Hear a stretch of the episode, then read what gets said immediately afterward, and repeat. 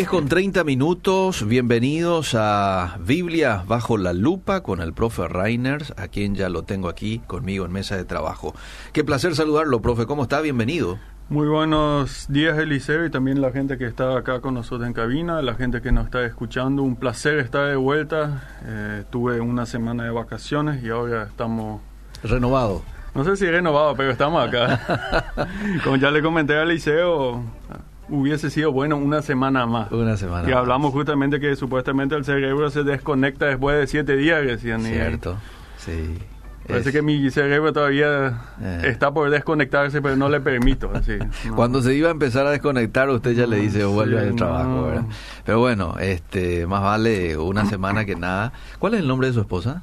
Renate. Renate. Sí. Muchísimas gracias a Renate que hoy nos envió aquí unos brownie Miriam que lo vamos a disfrutar Deliciosos, enseguida, ¿cierto? ¿verdad? Este, mira lo que es.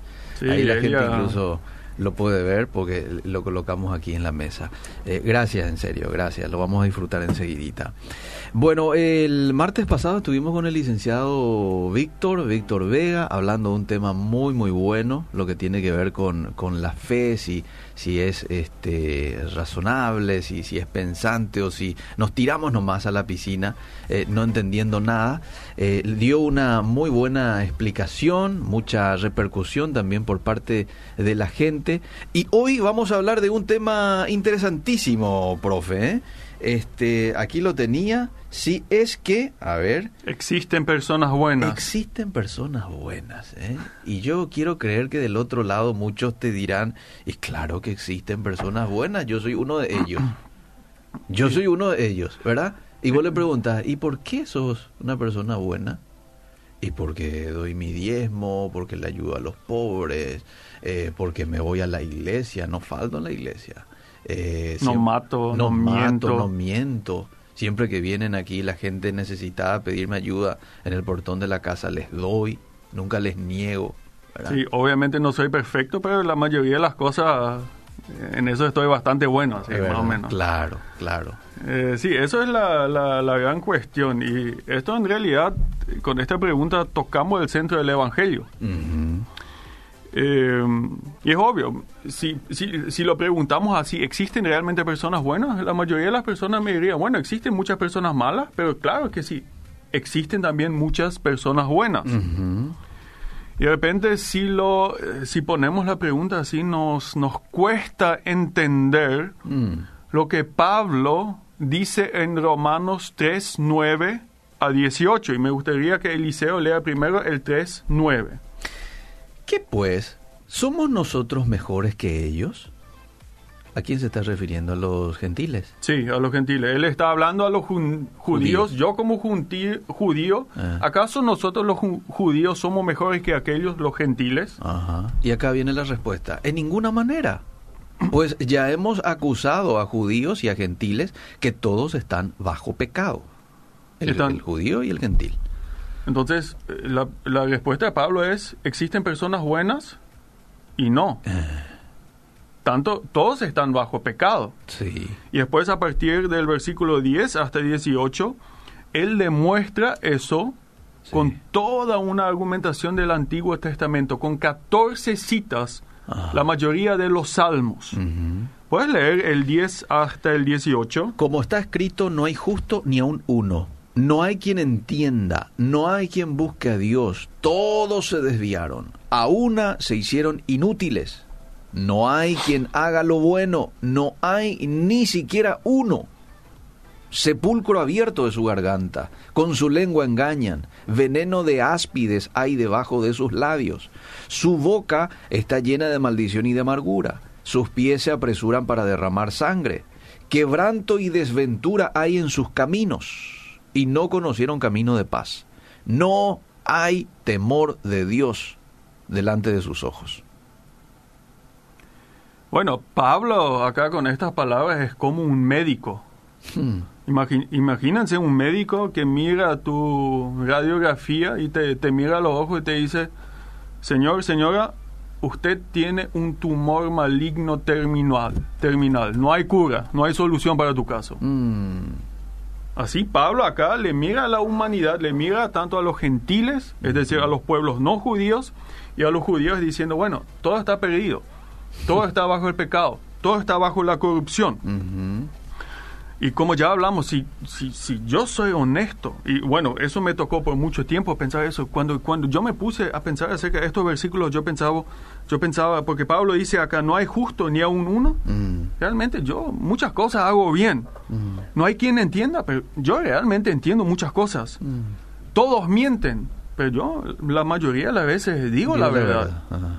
Es decir, no, no, no, no soy tan malo. Sí. ¿Por qué Pablo pinta acá una imagen tan negativa de las personas? Existen inclu- incluso grupos evangélicos o ex evangélicos en los Estados Unidos que te dicen, bueno, esta mentalidad es patológica de Pablo. Mm. Le bajonea a las personas, le baja la autoestima Mm. y salen corriendo de las iglesias porque piensan, no, yo soy mejor, yo eh, no, no ven en esto algo liberador.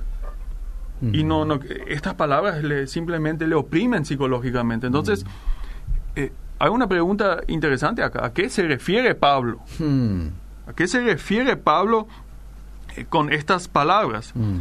Y como siempre solemos decir en este programa, para entender un texto hay que mirar al contexto. Así es. Contexto, contexto, contexto. Es decir, lo que viene antes y lo que viene después. Lo que viene después.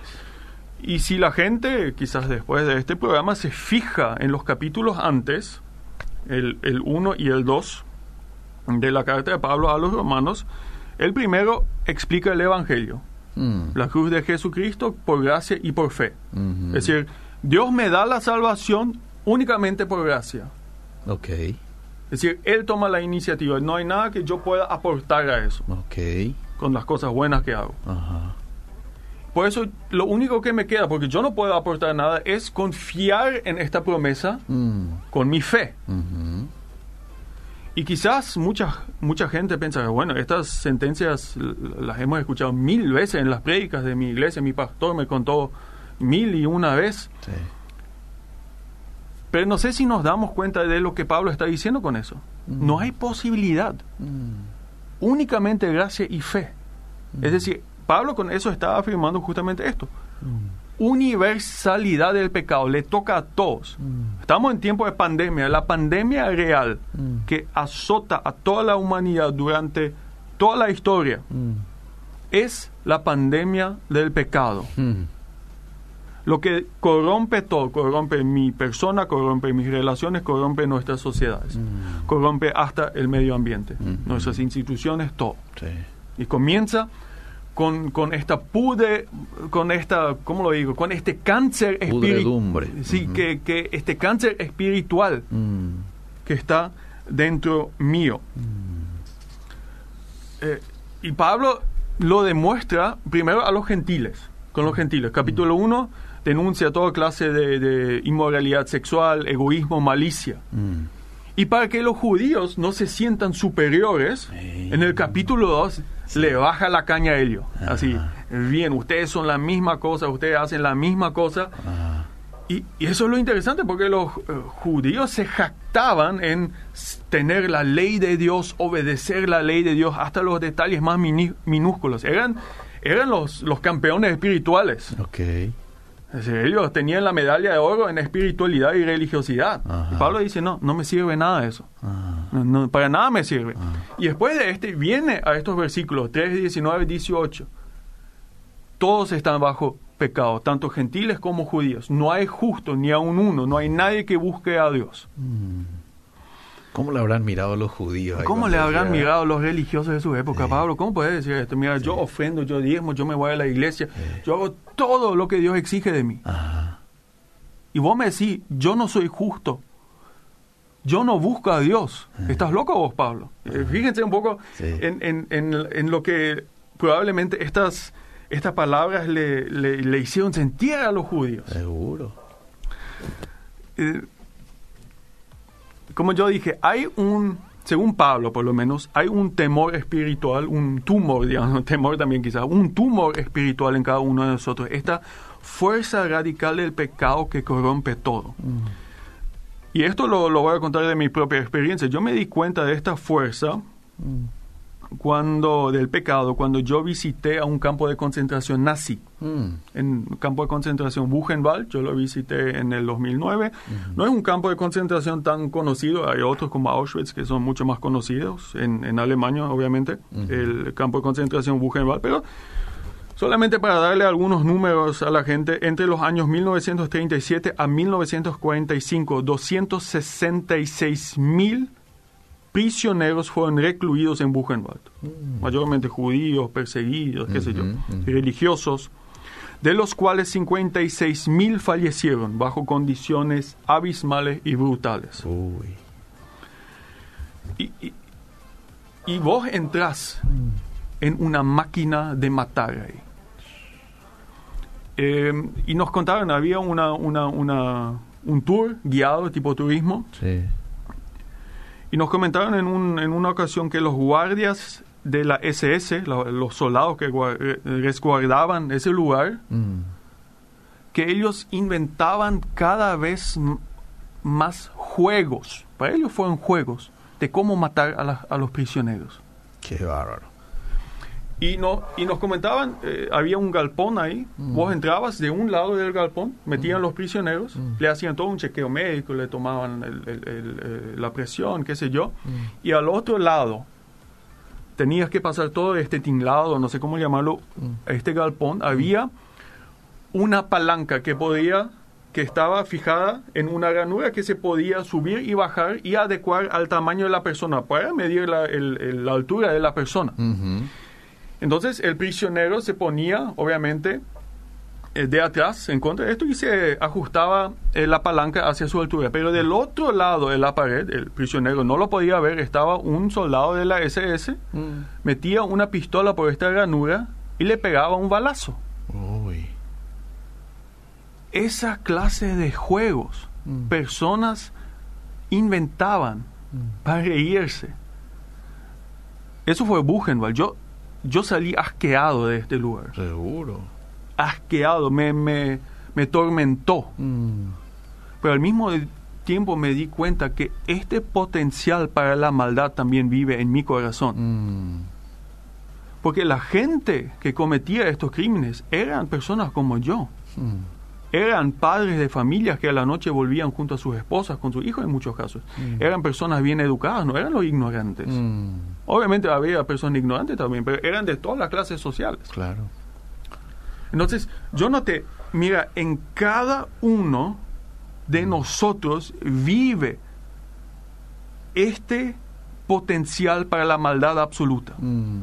Y quizás Buchenwald sea un, un ejemplo muy extremo.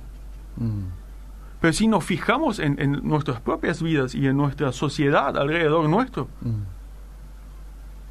vivimos de acuerdo al egoísmo, buscamos lo nuestro, hay mucha malicia, por eso nuestros matrimonios sufren, por eso nuestra familia sufre, Mm. por, eso, no- por eso nuestra sociedad sufre. Mm. Solemos decir que aquellos que están en el poder o la clase política corrompen al país. No, la clase política es un reflejo de nosotros, porque cuando se cambian los gobernantes, sigue lo mismo. Sí.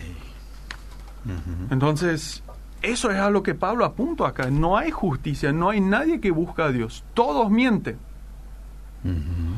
Y bueno, quizás alguno de los oyentes está, estará diciendo, y sí, puede ser que las personas del mundo sean así. Pero yo no soy persona del, del mundo. Yo, yo, yo tomo en serio mis pecados. Yo me convertí, me arrepentí de mis pecados. eh, asisto regularmente a la iglesia. Yo tomo en serio Mm. el mensaje de la Biblia. Pero nuevamente le quiero hacer recordar a los creyentes que Pablo en el capítulo 2 justamente se refería a los judíos, Mm. a los héroes religiosos y espirituales de su época. Y él dice la misma cosa acerca de ellos que acerca de la gente del mundo. No hay justo. No hay alguien que busque a Dios. Y vos te pones a pensar, espera un poco, espera un poco, profe Rainer. Mm. ¿Acaso, ¿Acaso todos lo- los ejercicios espirituales que ellos hacían, los diezmos, las ofrendas, sí. irse al culto, los campamentos cristianos, sí. todo esto, la lectura de la Biblia, la oración, todo esto no le hacía mejor ante Dios. Y no. Tampoco él aumentaba su justicia. Mm. Entonces, ¿cómo, ¿cómo esto puede ser? Es decir, las obras buenas que yo hago no me acercan ni un milímetro a Dios. Y yo quiero hoy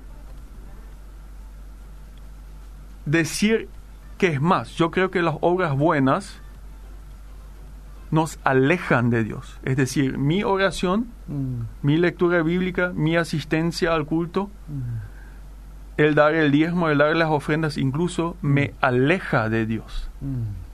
Aumenta el pecado en mi vida. Y la gente me pregunta, ¿pero ¿Por qué? ¿Por qué esto? Yo, yo hago muchas cosas buenas. Estas son cosas que la Biblia me manda. Ah. ¿Por qué las cosas, cuando hago las cosas de la Biblia, supuestamente mi pecado aumenta? ¿Por qué eso aumenta mi injusticia? Mm. Bueno, con todas estas obras buenas, hay por lo menos dos problemas. Con todas las cosas buenas que yo puedo hacer, hay por lo menos dos problemas. El primer problema es, yo nunca voy a cumplir todas las exigencias. Cierto. Nunca estudiaré tanto la Biblia como debería. Eh. Nunca oraré tanto como debería. Cierto. Nunca mis pensamientos serán tan puros como lo deberían ser. Nunca amaré a mi prójimo tanto como lo debería. Mm. Entonces, ¿qué pasa? Cuando me doy cuenta que a pesar de que hago muchas cosas, sigo con una fe inadecuada, Sigo siendo insuficiente. sigo siendo insuficiente, ¿qué pasa? Me esfuerzo más. Mm. Pero eso aumenta la inseguridad y me hace más irritable. Mm. ¿Y qué pasa? Y muchas personas se cansan de la iglesia porque no, no logran el objetivo, Mm. no logran tener una buena relación con Dios. Ujú. Fíjate, muchas personas cuando le pregunto, eh, ¿qué tal tu relación con Dios? Y, ¿sabes qué, pastor? Las últimas semanas no tan buenas porque no leí tanto mi Biblia. Mm. O, no O lee me tanto. dicen, me, en las últimas semanas muy buenas porque leí mucho mi Biblia, oré mucho. Ah. Y hay tanta presión espiritual que mucha gente opta por decir, bueno, me cansé de todo esto de la fe, Mm. Se va de la iglesia y degenera totalmente. Sí. Es decir, todo lo bueno que hizo, Mm. le hizo renunciar a la fe, Mm. porque se, se agotó. Mm. O pasa otra cosa, cuando noto que no soy suficiente, aumento la vara de medir de mi espiritualidad y me esfuerzo más. Y cada vez trato de ser más vencedor. ¿Y qué pasa ahí? Sigo también irritado porque, porque me, me- me cuesta mucho, me cansa, pero cada vez hay más esfuerzo. Y lo que pasa es que yo comienzo a medir a otros creyentes de acuerdo a mis logros. Sí, cierto. Entonces, ¿qué pasa? Me siento tan bien porque no soy tan falluto como esta hermana, esta hermana que, que lo- no- una vez a la semana lee la Biblia. No da tantos diezmos y tantas ofrendas. Ajá. No entendió el, el mensaje de la fe. Eh. ¿Qué, qué, qué entonces pasó con todas mis buenas obras? No amo a mi prójimo. Es decir, todas las buenas obras lo que hicieron fueron aumentar el pecado en mi vida. Sí, cierto. Antes de leer algunos mensajes, dos ejemplos. Mm. Yo una vez estuve en camino a la iglesia y me tengo que ir hasta hoy. Eh. Un domingo y justamente quería hablar de este tema y estaba espiritualmente eh, con las ganas. Me fui al gimnasio espiritual antes de esta, esa predica. Ajá. Y veía sobre Maestra López una intersección cerca de la municipalidad de Asunción. Mm. Veía que el semáforo se ponía en amarillo. Mm. Y yo, como el manual lo manda, Mm. frenando lentamente para que yo me pueda parar en la línea blanca, así bien ganando, ese, venciendo el pecado en el tráfico ese día, bien victorioso. Mm. Pero sabiendo todo lo que pasa detrás de mí, uno o dos autos volando por el rojo vivo del semáforo. Y yo, mal, en mi pensamiento, diciendo toda clase de obscenidades. Sabemos cómo van las cosas. Sí. Entonces, yo siendo tan espiritual, cumpliendo las reglas, ¿qué logró en mi vida? Aumentar el pecado, porque no le amo a mi prójimo. Mm. Me siento arrogante. Mira qué interesantes. Otro ejemplo, Sí. muchas, muchas personas se convierten del catolicismo Ah. a la fe evangélica. Mm.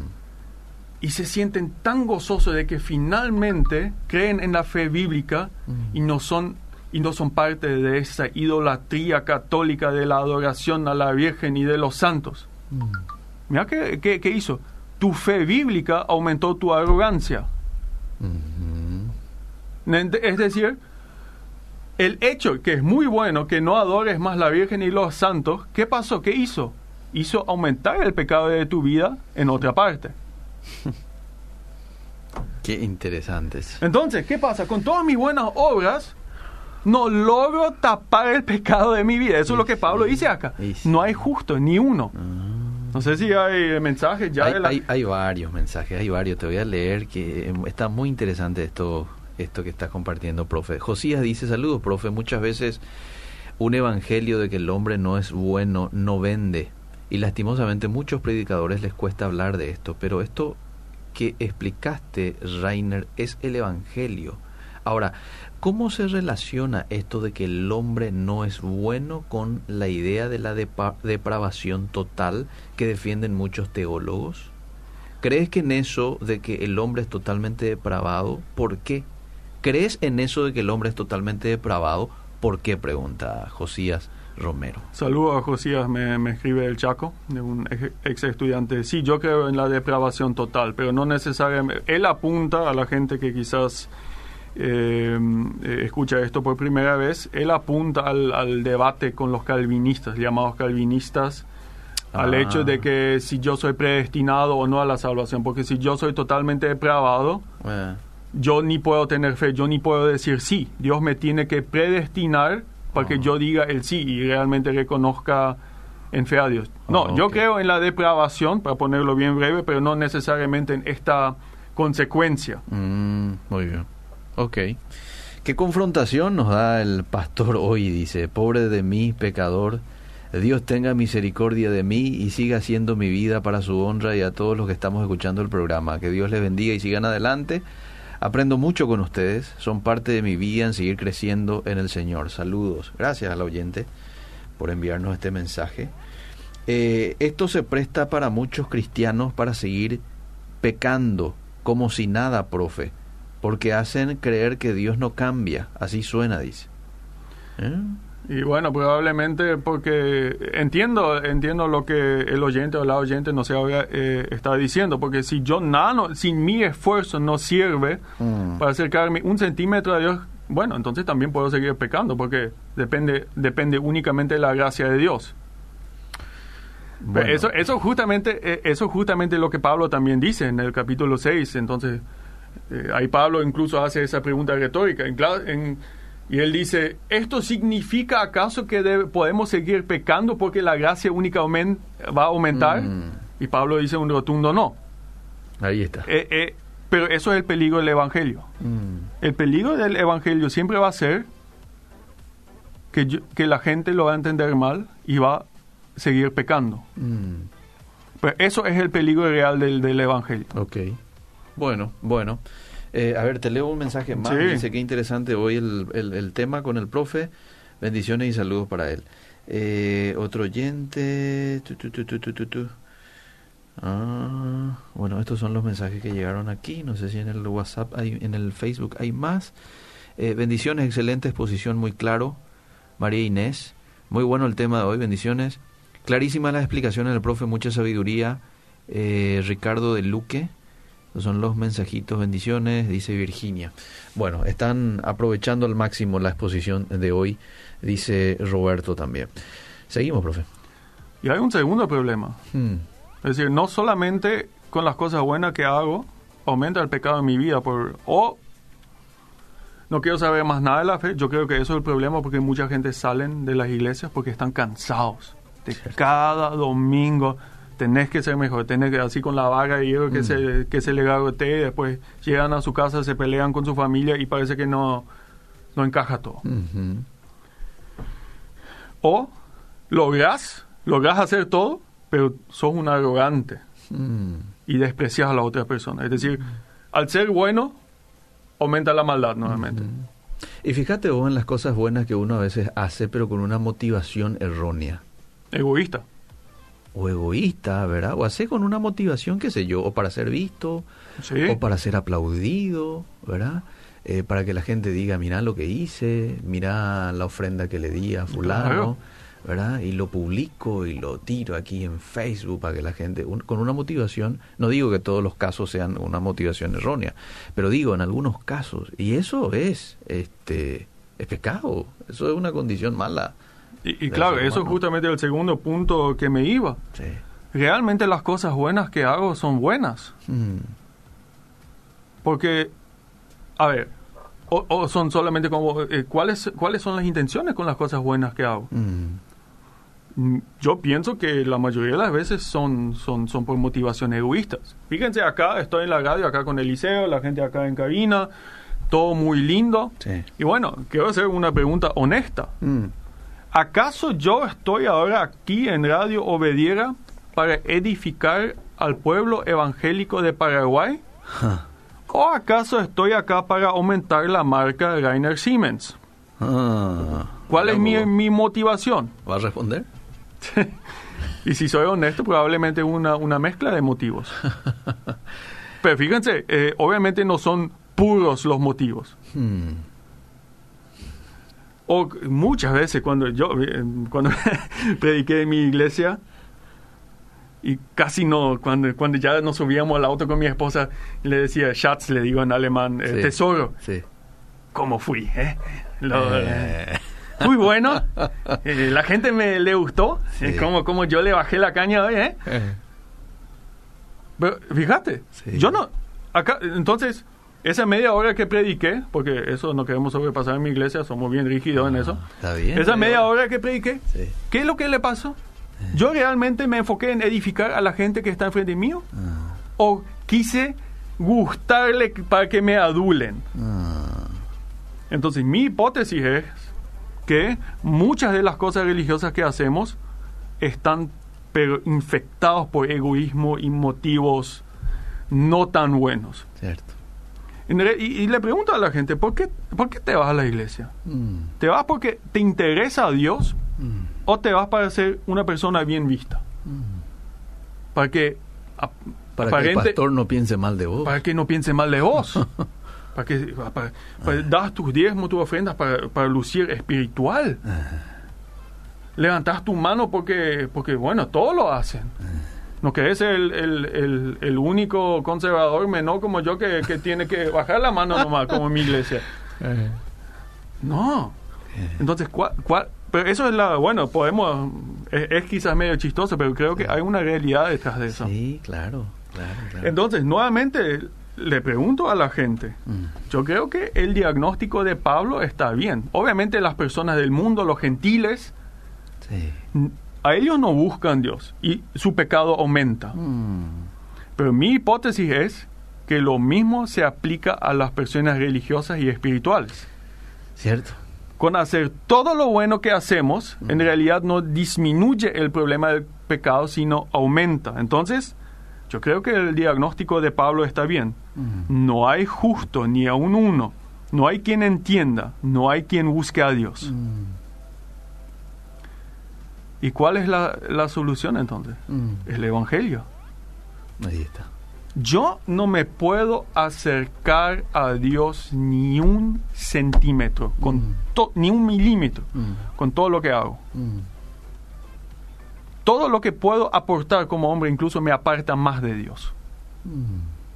Lo único que me queda es que- refugiarme en la gracia de Dios. Eso es el Evangelio. Mm.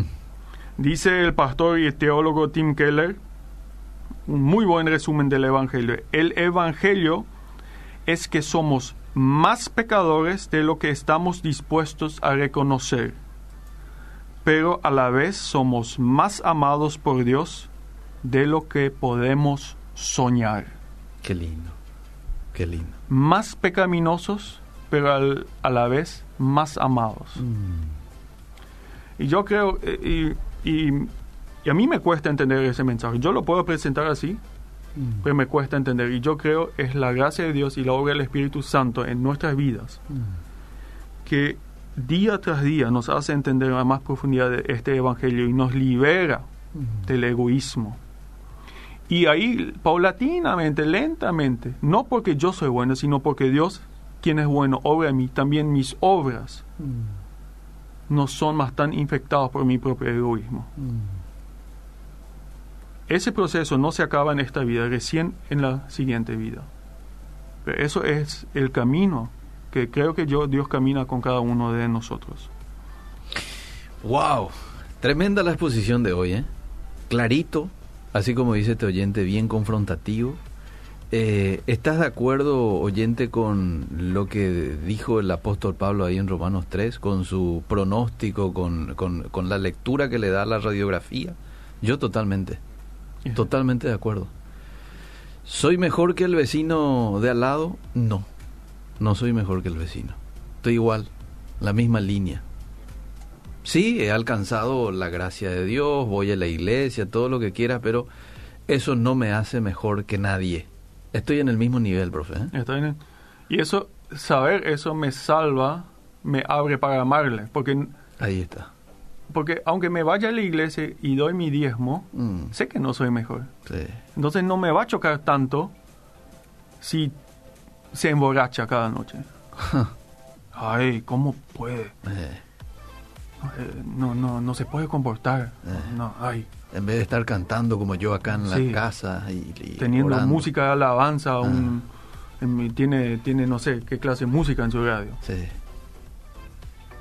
Entonces me, me conocer el evangelio me abre el amor y puedo compartir el evangelio con él. Mm, Pero si él siente que yo me siento mejor, bueno, eh, sus puertas se van a cerrar mm. al mensaje de Dios. Mira, eh, salí edificado espiritualmente, ¿eh? te soy sincero. Miriam, ¿querés aportar algo? Todo clarito, ¿verdad? Dos mensajes. ¿Me, me decías algo?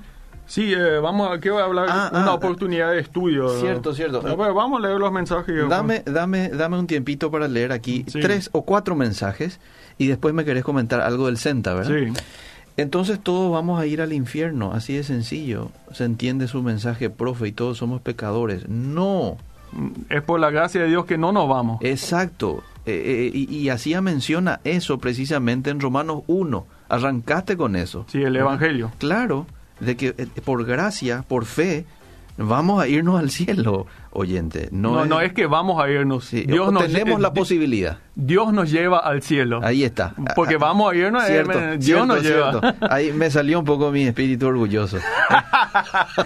Eh, Dios nos va a llevar al cielo por gracia y por fe. Bueno, eh, viste que soy también malo. A ver, voy con el siguiente mensaje y después ya te quiero dar el tiempo también a vos para comentarnos un poquito.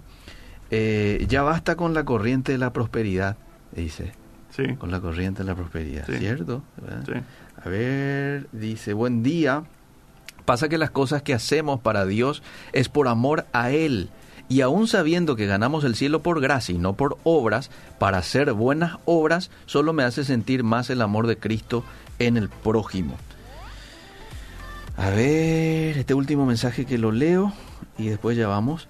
Estoy escuchando, a mí me pasó eso, empecé a seguir a Jesús, crecí en el conocimiento, era católica, pero cometí ese pecado que usted mencionó. Me creía más que los demás porque seguía la palabra y por tener conocimiento de Dios y que y pequé por eso.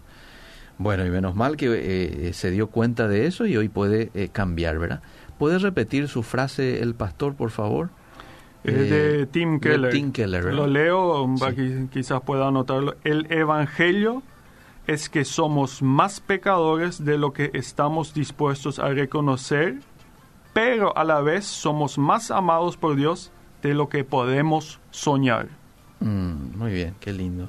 A ver, me siento, tu, tu, se necesita más profundo la enseñanza sobre el tema. Y vamos a hablar en algún momento más seguramente de este tema, pero eh, si de algún, algún pasaje del programa te perdiste, oyente, yo te invito a que lo vuelvas a escuchar. Esto va a quedar ahí en el, en el, en la web de Obedira, en el podcast de Biblia bajo la lupa y también lo queda íntegramente aquí en el Facebook, ¿verdad? Porque a veces uno no escucha íntegramente, escucha una parte nomás y es como que no puede comprender el todo. Eh, pero la verdad que estuvo clarito hoy la exposición aquí del profe. Bueno, vamos con la información que tenés, profe. Sí, la siguiente semana, el lunes, comienza el segundo semestre en, en, el CEMTA, obviamente en la Universidad Evangélica en el, y en el CEMTA también en, la, en el Departamento de Teología, en la Facultad de Teología. Por el tema de la pandemia, estamos obviamente con todas nuestras clases online y queremos abrirlo a las personas. Es decir, vos podés inscribirte y participar en alguna clase online. Tenés, por ejemplo, Introducción al Antiguo Testamento, que yo la doy esa materia. Tenés Teología Sistemática con el doctor Helmut Siemens. Tenés Introducción al Nuevo Testamento con el doctor Delmer Vive. Tenés Hermenéutica Bíblica, es decir, eh, cómo hay que interpretar la Biblia con el licenciado Víctor Vega, que estuvo la vez pasada. Hogar Cristiano con el Rogelio Duarte pastoral juvenil, quizás sos pastor o pastora de jóvenes que dice, bueno, quiero darle un nuevo impulso. Acá está el licenciado que casi se está por recibir como con una maestría, Mark Warren. Eh, liturgia, cómo puedo eh, ajustar el, culto con el doctor, doctor Rubén Dricker. Eh, teología del Antiguo Testamento, tenemos ética cristiana, nuevamente con el doctor Delmer Vive, es decir, hay una serie de materias mm. y vos podés participar de tu casa. Ah, mira, qué interesante está eso. Y si querés más eh, información y, para la inscripción, tenés que escribir un WhatsApp al 0981 126 322. 0981 126 322. Un WhatsApp a ese número. Muy bien, muy bien. Entonces uno lo puede llevar así por materia, ¿verdad? Sí. Excelente, excelente. Bueno, y ahí consulten tema precio, tema los días y todo. ¿verdad? Sí. Bien.